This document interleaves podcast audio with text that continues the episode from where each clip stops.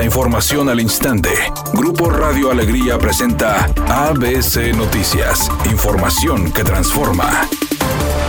Los habitantes de la colonia Los Nogales a Monterrey que fueron afectados por una megafuga de agua serán indemnizados esta semana. Así lo informó el titular de agua y drenaje Juan Ignacio Barragán, quien mencionó que desde el primer día se realizó una inspección para hacer una evaluación de los daños y la limpieza del sitio, información que fue enviada a la compañía de seguros que será la encargada de realizar el pago o indemnización de los daños ocurridos en esa colonia. Eh, como recordamos, la semana pasada tuvimos una fuga importante, colonia Los Nogales, en la tubería que baja del tanque San Nicolás. Se realizó una primera inspección el día que sucedió la fuga para efectos de, de realizar una evaluación previa de los daños. Además se hizo limpieza en todas las casas y se mandó a la compañía de seguros que eh, a partir de ese momento comenzó a hacer la evaluación. Eh, Agua y Drenaje tiene un seguro de responsabilidad civil eh, y, es la compañía de, de seguros la que va a hacer el pago de los daños. Entonces ya está esto en proceso y esperemos que el día de mañana ya se puedan dar las compensaciones. Eh, se solicitó a los mismos vecinos que se presentaran el complemento de los daños causados, los cuales se presentarían en los siguientes días. En esta semana iniciará el proceso de indemnización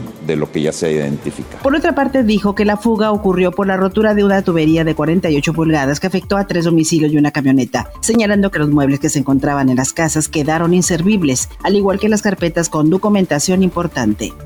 El presidente López Obrador informó que la migración y el apoyo económico a Centroamérica serán temas centrales de la reunión que sostendrá este martes en Estados Unidos con su homólogo Joe Biden. También hablarán sobre seguridad, tráfico ilegal de armas y drogas, intercambio comercial y el control de la inflación en ambos países con medidas bilaterales. Es muy respetuoso el presidente Biden. Siempre habla de que el trato entre México y Estados Unidos debe darse en un pie de igualdad y de respeto a nuestra soberanía.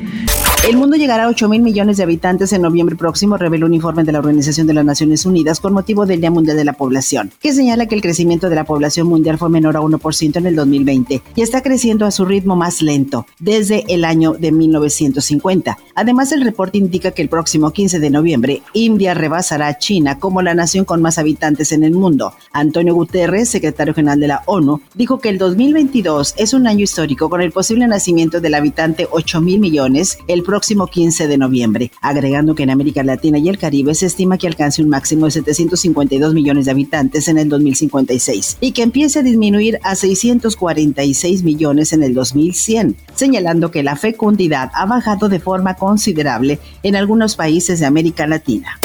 Editorial ABC con Eduardo Garza. La Comisión Federal de Electricidad se autonombra empresa de clase mundial, pero deja mucho que desear, sin atención a clientes sin solución a quejas, corte de luz sin aviso, los dichosos cajeros automáticos para pagar recibos nunca funcionan, se descomponen los aparatos eléctricos por los altibajos de voltaje y la comisión no paga a los usuarios la reposición de los daños. En fin, la Comisión Federal de Electricidad es un fiasco nacional.